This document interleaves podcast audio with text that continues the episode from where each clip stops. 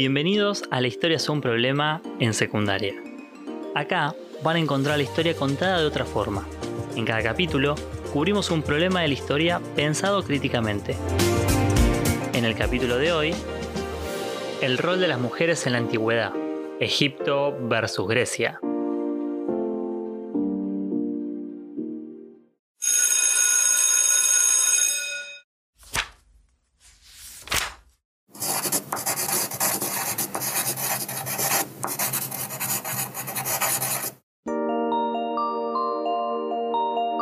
Hay que decir que estamos un poco acostumbrados a justificar el rol relegado de las mujeres en la antigüedad, principalmente por la idea que tenemos que todo en tiempos antiguos era un poco más injusto. Pero a veces comparar dos sociedades que vivían en la misma época nos ayuda a darnos cuenta que no es un problema solo de la antigüedad, sino que muchas veces tiene que ver en cómo esa sociedad se fue organizando y desarrollando. De hecho, si analizamos el caso de Egipto y el caso de Grecia, puede que nos encontremos alguna sorpresa en cómo interpretaban las posibilidades que podía tener una mujer en cada una de estas sociedades.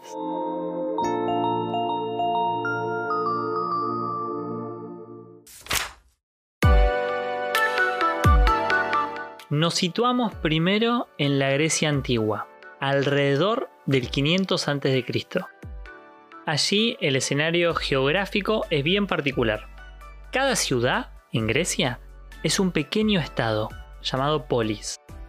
Y aunque comparte una unidad cultural con el resto de las ciudades cercanas, cada una es autónoma de las otras.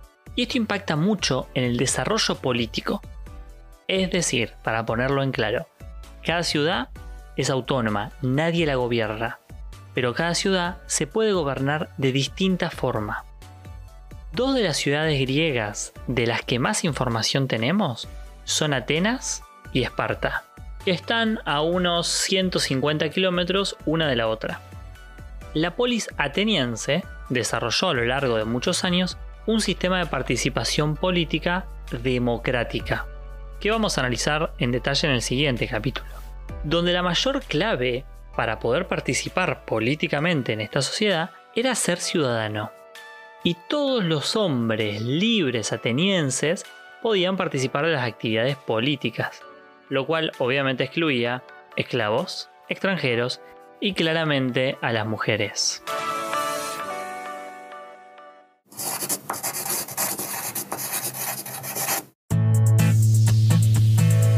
Está claro que no era lo mismo ser una mujer esclava que una mujer libre las mujeres libres atenienses podían participar de otras instituciones como las educativas, donde recibían educación en cuestiones artísticas o de administración del hogar, aunque claramente era muy distinta que la de los varones, quienes recibían una educación orientada a la política.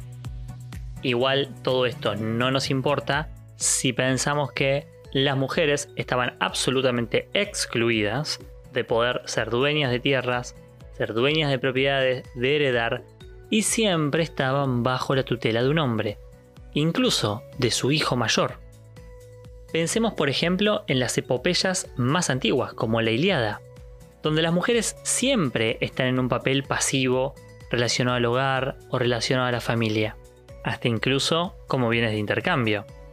Por ejemplo, pensemos cómo sería la leyenda de Troya si se escribiera desde la óptica de Helena de Troya, de quien mucho no conocemos su voz a través de la leyenda. Teniendo en cuenta su propia opinión, ¿habrá sido raptada o se fue por su propia voluntad? Existen fuentes griegas que nos muestran que habían algunos espacios donde las mujeres pudieron destacarse, principalmente en el mundo religioso, como sacerdotisas, o del mundo artístico, como poetisas o actrices, tenemos, por ejemplo, los casos de Safo, de la isla de Lesbos, o de Aspasia de Mileto, que era una maestra de retórica. Es decir, que el rol de la mujer estaba muy claro. Había ciertas virtudes que podía desarrollar, como las artísticas, pero no podía participar de los roles políticos.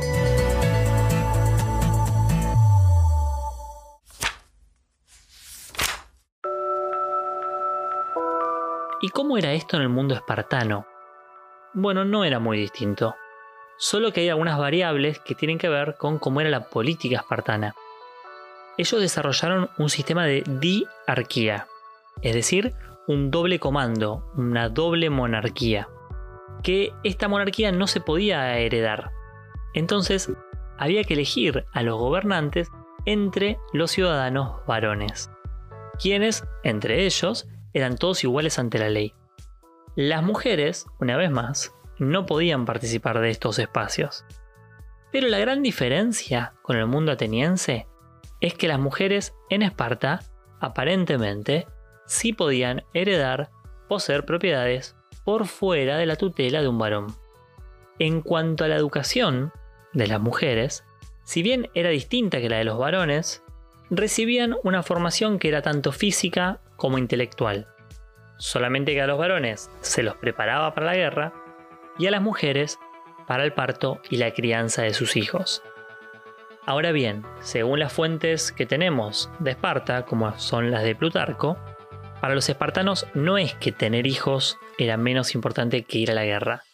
De hecho, consideraban igual de noble morir en un parto que morir en la guerra. Esto incluso impactaba muchísimo al resto de las comunidades griegas que no le daban tanto valor como el que le daban los espartanos.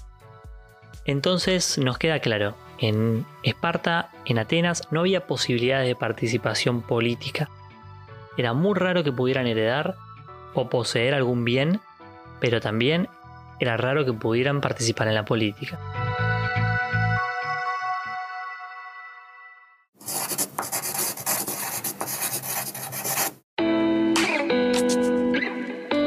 Ahora bien, ¿cómo era esta situación en Egipto? Que dijimos que en la misma época tenía algunas variables. Empecemos por la primera. Según los estudios, en general en términos jurídicos, no había diferencias entre hombres y mujeres. Esto quiere decir que siempre y cuando tuvieran el mismo estatus, no había diferencia de género. Por lo tanto, una mujer que era sacerdotisa tenía los mismos derechos que un varón que también era sacerdote. Aunque claro, no vamos a hacer un anacronismo y decir que todos los hombres y mujeres tenían los mismos derechos. Porque como dijimos, lo que más dependía era el estatus.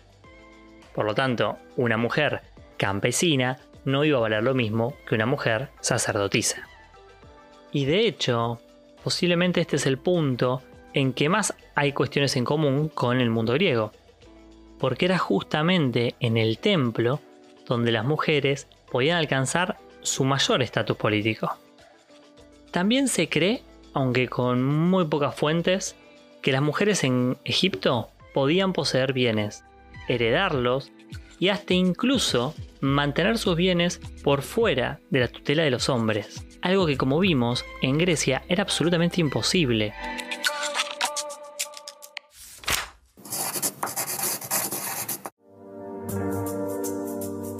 Si hacemos una especie de balance, podemos llegar a decir que habían algunas posibilidades más en el mundo egipcio que en el mundo griego.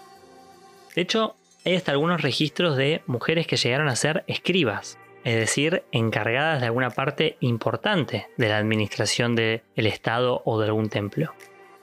Pero claro, como siempre, la gran diferencia está en el puesto de gobierno mayor. En este caso es el puesto de faraón.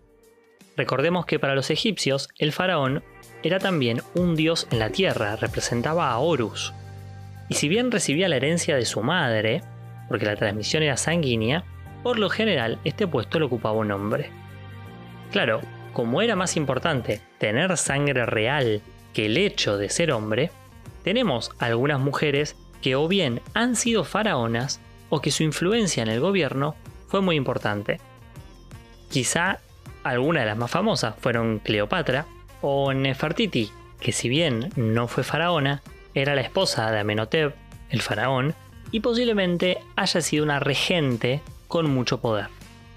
En definitiva, y a pesar de la antigüedad y de la falta de fuentes, podemos notar cómo la diferencia entre Egipto y Grecia es notable, y que la antigüedad de estos pueblos no puede ser el único argumento para justificar tanto las diferencias sociales como las diferencias de género.